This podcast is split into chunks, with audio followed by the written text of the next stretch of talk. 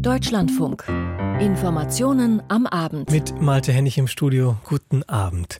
Die Lage nach den Erdbeben in der Türkei und Syrien, die Regierungserklärung von Bundeskanzler Scholz im Bundestag und wie Kinder und Jugendliche unter den Folgen der Corona-Pandemie leiden, das sind drei unserer Themen in der kommenden halben Stunde.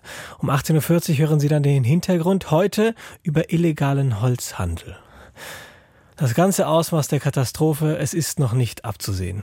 Tausende Rettungskräfte sind im Einsatz, versuchen Menschen unter den Trümmern zu bergen. Die Chancen, Überlebende zu finden, sie schwinden, aber sie sind noch nicht vorbei. Es gibt noch gute Nachrichten aus den von den Erdbeben betroffenen Gebieten. Heute Nachmittag zum Beispiel ist Berichten zufolge ein Junge in der türkischen Stadt Antakya von italienischen Feuerwehrleuten lebend geborgen worden, nachdem er fast zwei Tage unter den Trümmern ausgeharrt hatte. Es ist aber auch klar, die Erdbeben in der Grenzregion zwischen der Türkei und Syrien, sie haben verheerende Folgen. Über 11.000 Menschen haben ihr Leben verloren, Tausende ihre Häuser, ihre Wohnungen. In der ganzen Türkei werden Spenden organisiert, um sie in die betroffenen Gebiete zu liefern. Pia Masurczak hat eine Sammelstelle in Istanbul besucht. Bis unter die Decke stapeln sich die Kisten im Depot. Pola Batanje, Fließdecken steht auf einigen, Damenkleidung oder Kinderjacken auf anderen. Gleich am Montag hat die kleine Nachbarschaftsinitiative angefangen, Spenden für die Erdbebenopfer zu sammeln. Viele haben bei der Katastrophe im Südosten alles verloren. Lebensmittelkonserven, Batterien, Handschuhe. Im Flur zählt eine Liste auf, was gerade alles gebraucht wird. Der Bedarf ist groß, aber eben auch die Hilfsbereitschaft.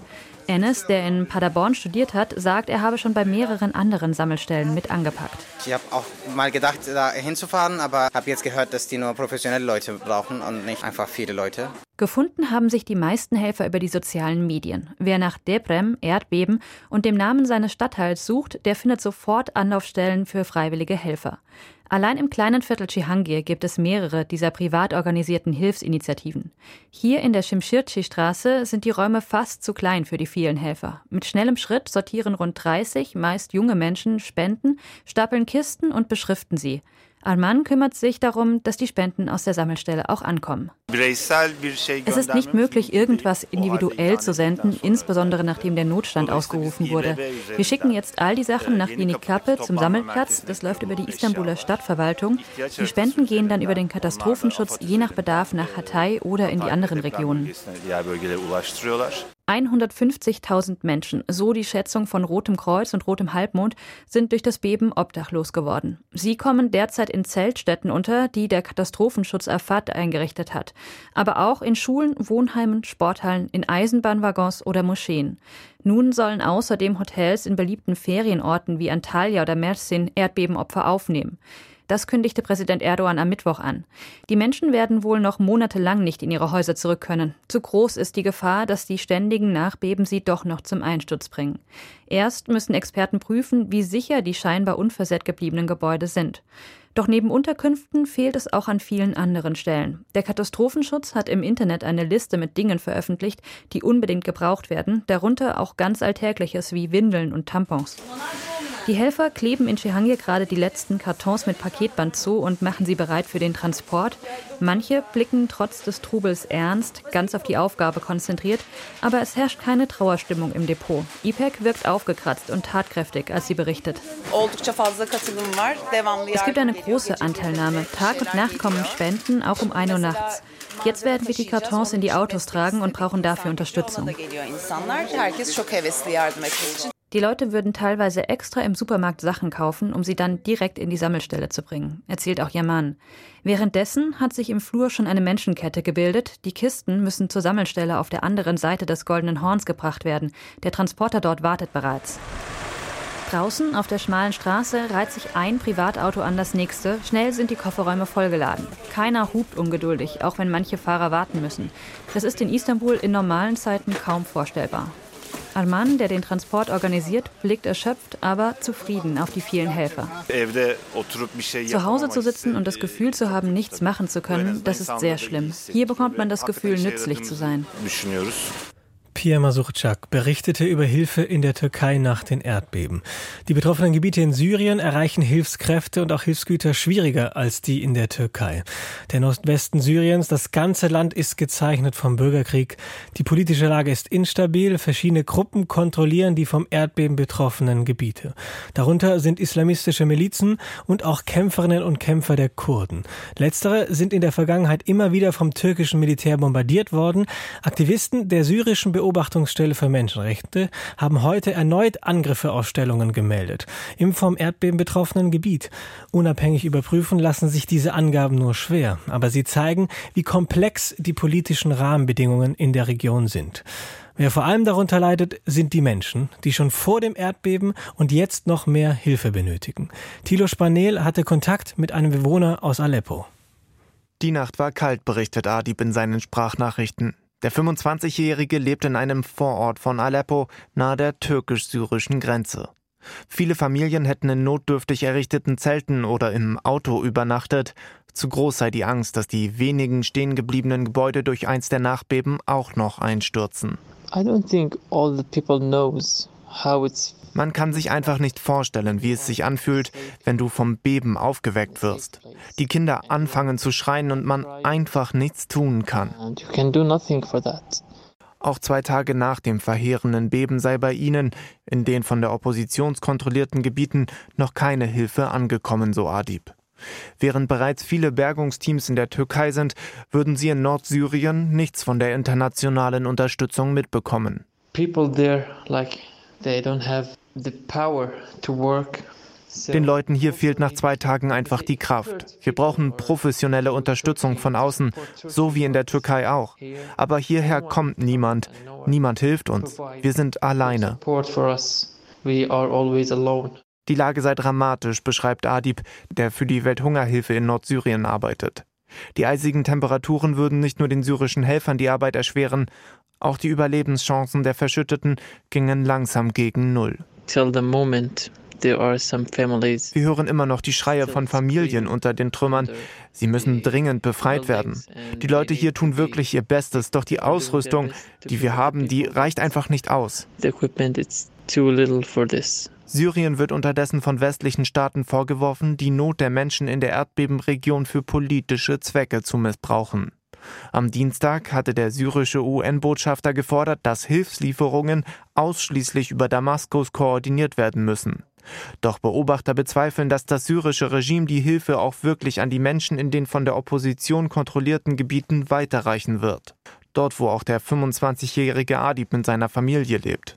Mehr als zwölf Jahre Bürgerkrieg, Vertreibung und Krankheiten mussten viele Syrer und Syrerinnen schon erleben.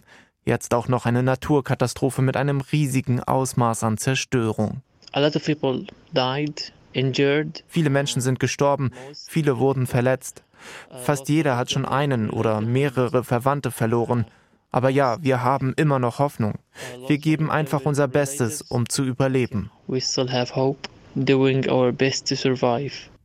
Tilo Spanhel hatte Kontakt zu einem Bewohner im syrischen Aleppo, wo Hilfen bisher nur spärlich ankommen. Morgen startet ein Sondergipfel der Europäischen Union. Es soll dort unter anderem über die europäische Migrationspolitik gesprochen werden. Auch der Krieg in der Ukraine wird voraussichtlich ein Thema sein. Bundeskanzler Olaf Scholz hat sich heute vor dem Bundestag in einer Regierungserklärung zu den anstehenden Themen auf dem EU-Gipfel geäußert. Frank Kapellan hat zugehört. Als der Kanzler am Mittag im Bundestag spricht, weiß die Öffentlichkeit noch nicht, dass Olaf Scholz am Abend zu einem Treffen mit Emmanuel Macron und Volodymyr Zelensky nach Paris aufbrechen wird.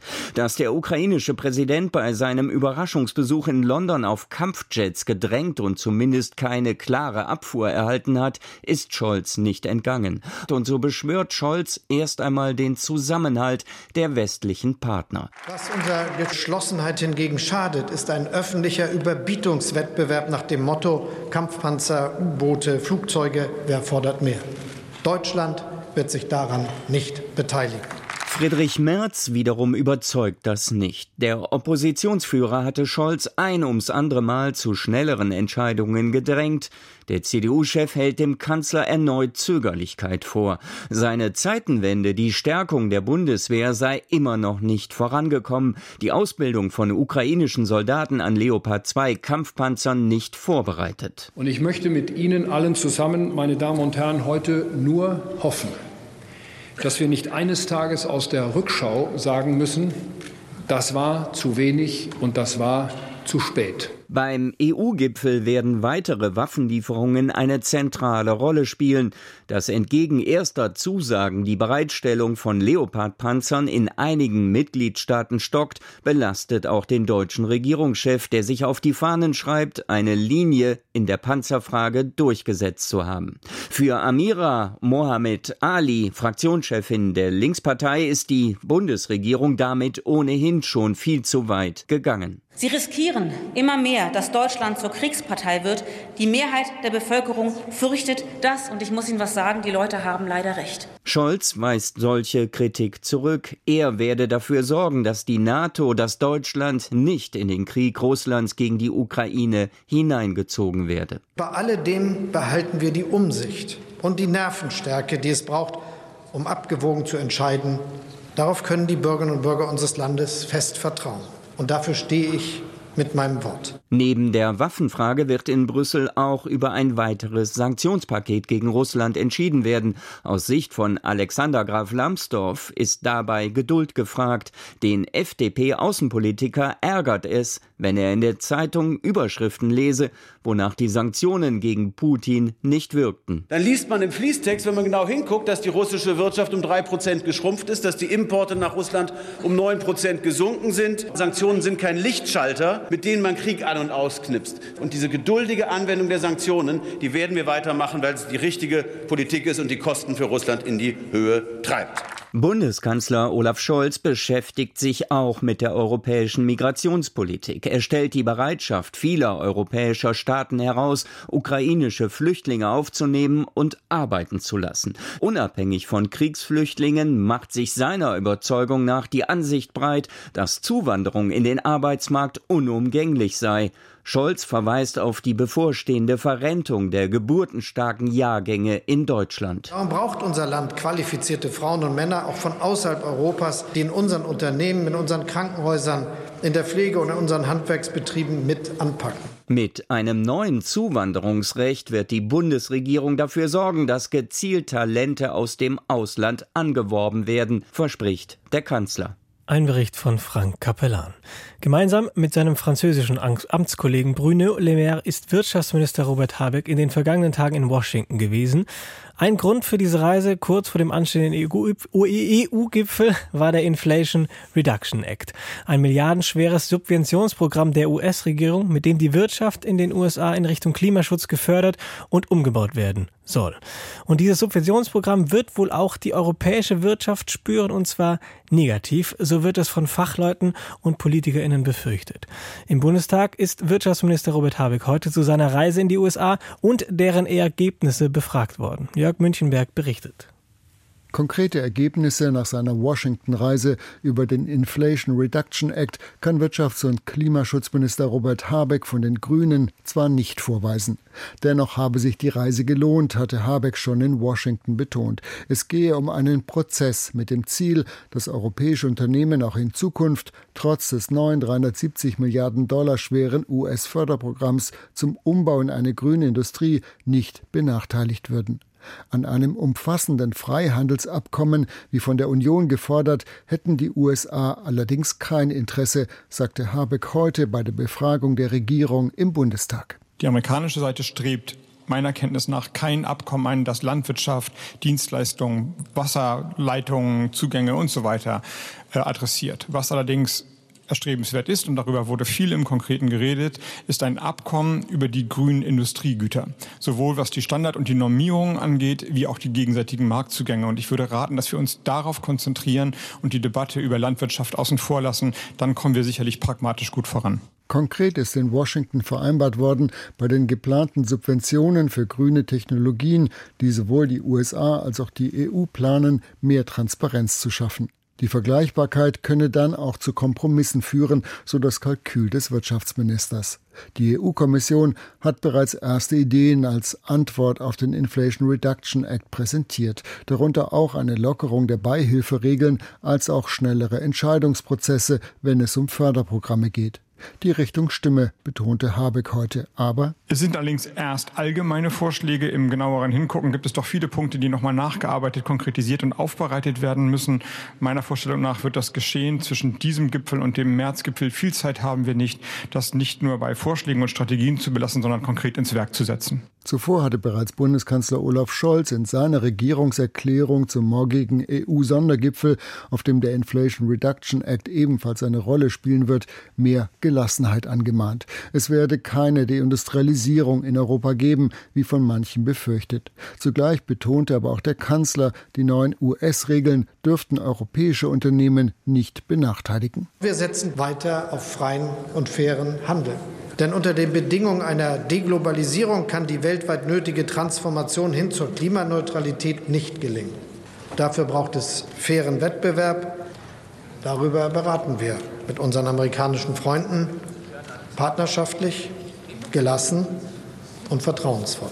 Die Opposition konnte das nicht überzeugen, wäre das 2016 gescheiterte Freihandelsabkommen TTIP mit den USA doch zustande gekommen, stünde Europa und damit auch Deutschland heute viel besser da, betonte Unionsfraktionschef Friedrich Merz. Wir würden in Amerika genauso behandelt wie die Kanadier und die Mexikaner, hätten wahrscheinlich freien Zugang zum amerikanischen Markt und der Bundeswirtschaftsminister müsste nicht eine Bittstellerreise nach Washington machen, sondern könnte sich auf ein Abkommen stützen, mit dem wir eine vernünftige Handelspolitik mit den Vereinigten Staaten von Amerika hätten. Absehbar ist, schnelle Lösungen wird es in diesem drohenden Handelskonflikt zwischen der EU und den USA eher nicht geben. Aber einen möglichen Subventionswettlauf wollen beide Seiten unbedingt vermeiden. Ein Bericht von Jörg Münchenberg. Vor wenigen Tagen hat das Robert Koch Institut die Gefahr durch das Coronavirus in Deutschland auf moderat herabgestuft. Die meisten Schutzmaßnahmen im öffentlichen Leben sind ausgelaufen. Fachleute sehen die Ausweitung des Virus als beherrschbar an. Endemie statt Pandemie.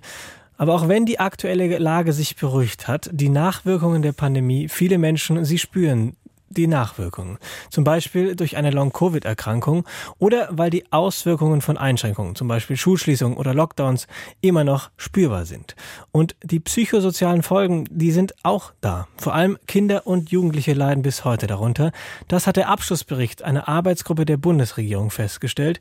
Familienministerin Lisa Paus und Gesundheitsminister Karl Lauterbach haben den heute vorgestellt. Aus unserem Hauptstadtstudio berichtet dazu Claudia Neumeier. Drei Jahre Ausnahmezustand durch Corona haben Spuren bei den jungen Menschen hinterlassen.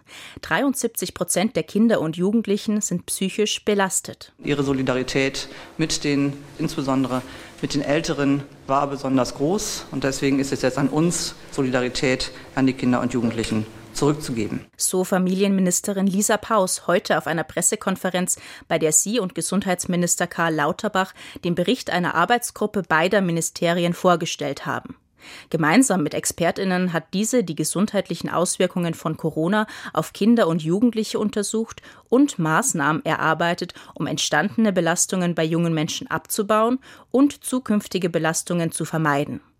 Gesundheitsminister Lauterbach hat eingeräumt, dass die langen und wiederholten Schulschließungen im Zuge der Corona-Pandemie falsch gewesen sind und dass sie bei den Kindern und Jugendlichen Spuren hinterlassen haben. Und es sind zum Teil Schäden, die nicht bleiben müssen. Es sind aber auf jeden Fall Schäden, die bleiben können. Bei Mädchen haben vor allem Essstörungen, Angststörungen und Depressionen zugenommen. Jungen sind verstärkt von Adipositas betroffen. Gerade Kinder und Jugendliche, die sowieso schon sozial benachteiligt sind, sind auch hier besonders gefährdet. Solche aus ärmeren Familien oder aus Familien mit Migrationshintergrund, Kinder von Alleinerziehenden oder von Eltern, die selbst psychisch belastet sind. Insgesamt fünf Handlungsfelder gibt die Arbeitsgruppe des Gesundheits- und des Familienministeriums vor. Frühe Hilfen für Familien von Kindern unter drei Jahren, Kindertagesbetreuung, Schulen, das Gesundheitswesen sowie Jugend- und Familienhilfe. Im Bereich der frühen Hilfe etwa sollen belastete Familien direkt nach der Geburt mit Willkommensbesuchen erreicht werden. Die Kindertagesbetreuung soll qualitativ hochwertiger und dadurch widerstandsfähiger gegenüber Krisen werden. In Schulen soll ab dem nächsten Jahr das Mental Health Coaches Programm starten, ein Präventivangebot für die psychische Gesundheit. Im Gesundheitswesen und im Bereich der Kinder- und Jugendhilfe soll der Zugang zu medizinischer Versorgung und zu psychosozialer Beratung verbessert werden. Der Gesundheitsminister kündigte an, in Zukunft auch Gruppentherapien für Kinder zuzulassen, die sich bei Erwachsenen ja schon bewährt hätten. Lauterbach bittet darum, aufmerksam zu sein. Wenn Kinder auffällig sind, depressiv wirkten oder sich zurückziehen, dann sollten Eltern lieber frühzeitig psychologischen oder medizinischen Rat einholen. Wir dürfen jetzt diese frühen Störungsbilder, die dürfen wir nicht unbehandelt lassen. Ich rufe daher die Eltern auch dazu auf, die U-Untersuchungen auf jeden Fall wahrzunehmen, sodass wir diese Störungen zu einem Zeitpunkt behandeln können, wo sie bei guter Behandlung auch eine gute Prognose haben. Das schulden wir den Kindern. Familienministerin Paus betonte, dass es aber auch um gesellschaftliche Teilhabe gehen müsse. Denn viele junge Menschen haben den Eindruck, dass ihre Anliegen zu wenig von der Politik und zu wenig von der Gesellschaft wahrgenommen werden. Und das müssen wir ändern. Ministerin Paus hatte zu diesem Zweck bereits im Dezember das Bündnis für die junge Generation ins Leben gerufen. Gemeinsam mit Menschen aus Medien, Kultur und Wissenschaft will die Politik nun Strategien ausarbeiten, wie junge Menschen die Gesellschaft in Zukunft besser mitgestalten können. Claudia Neumeier über einen Bericht zu Folgen der Corona-Pandemie für Kinder und Jugendliche. Großbritannien war das erste Land, das Kampfpanzerlieferungen an die Ukraine zugesagt hat. Das Vereinigte Königreich gilt als eines der Länder, das die Ukraine am meisten unterstützt mit Waffen. Vielleicht auch deswegen ist der ukrainische Präsident heute in die Downing Street Number 10 in London gereist. Es ist seine zweite öffentlich bekannte Reise ins Ausland nach der Eskalation des Krieges in seinem Land vor knapp einem Jahr. In der Ukraine gibt es die Furcht vor einer neuen großen Offensive des russischen Militärs. Auch deswegen hat Volodymyr Zelensky heute erneut erneut weitere Waffenlieferungen erbeten. Aus London berichtet unsere Korrespondentin Christine Heuer. Volodymyr Zelensky bittet den Westen nach Waffen und Panzern, nun auch um Kampfflugzeuge für die Ukraine. Darum wird es in seinem Gespräch in Downing Street am Vormittag gegangen sein. Darum könnte es bei seiner Visite bei König Charles am Nachmittag gegangen sein. Und darum ging es zwischen diesen beiden Terminen bei seiner Rede in der Westminster Hall, dem ältesten Teil des britischen Parlaments. Dort applaudierten hunderte Abgeordnete aus beiden Kammern dem ukrainischen Präsidenten. Minutenlang und frenetisch, schon bevor House Speaker Lindsay Hoyle ihm das Wort erteilte. Slava Ukraina. Mr. President, please. Zelensky begann seine Rede mit freundlichen Erinnerungen an seinen letzten Besuch in Großbritannien. Vor zwei Jahren war das. Man trank Tee und unterhielt sich höflich. Letzten März, kurz nach Russlands Überfall auf sein Land, wandte der ukrainische Präsident sich über Zoom an Ober- und Unterhaus. Schon da dankte er den Briten überschwänglich für ihre Unterstützung. Er hat das heute wiederholt. London has stood with Kiev since day one. London hat vom ersten Tag an an Kiews Seite gestanden. Ihr habt uns eure helfende Hand gereicht, als der Rest der Welt noch nicht wusste, wie er reagieren sollte when the world had not yet come to understand how to react. London stand früh und entschlossen an der Seite der Ukraine. Heute ist das Königreich nach den USA der zweitgrößte Lieferant von Waffen und Kriegsgerät an das Land. Gerade hat die Regierung eine Ausweitung der Ausbildung ukrainischer Soldaten in Großbritannien beschlossen. Im olivgrünen Armeepulli steht Zelensky am Rednerpult und bedankt sich dafür namentlich bei Premierminister Rishi Sunak, aber vorher noch bei seinem Vorgänger Boris Johnson. Boris, you got others united when it seemed absolutely, absolutely impossible. Thank you. Die Ukraine-Politik von Sunak und Johnson ist im Grunde die gleiche. Auch die Opposition zieht rückhaltlos mit. Aber der Neue in Downing Street hat sich zuletzt skeptisch über die Lieferung von Kampfjets geäußert. Sunak gab zu bedenken, dass die Ausbildung von Piloten, um sie zu fliegen und zu bedienen, sehr lange dauern würde. Boris Johnson dagegen spricht sich öffentlich für die Lieferung von Kampfjets aus. Und Zelensky nutzt seine Rede in der Westminster Hall neben allem Dank vor allem dazu, genau darum zu bitten. In Großbritannien sei der König ein Kampfpilot, in der Ukraine sei jeder Kampfpilot ein König, sagt er und lässt dem Parlamentspräsidenten ein Geschenk überreichen. Please, open please. Yes. To the speaker. Es ist der Helm eines ukrainischen Kampfpiloten. Die Inschrift darauf lautet Wir haben Freiheit, gibt uns Flügel, sie zu schützen. The writing on the helmet reads, We have freedom, give us wings to protect it.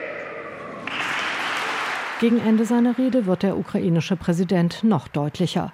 Vor zwei Jahren habe er sich bei seinem Abschied aus London für den Tee bedankt, sagt er. Heute bedanke er sich im Voraus für schlagkräftige englische Flugzeuge. I will be leaving the parliament today, thanking all of you in advance for powerful English planes.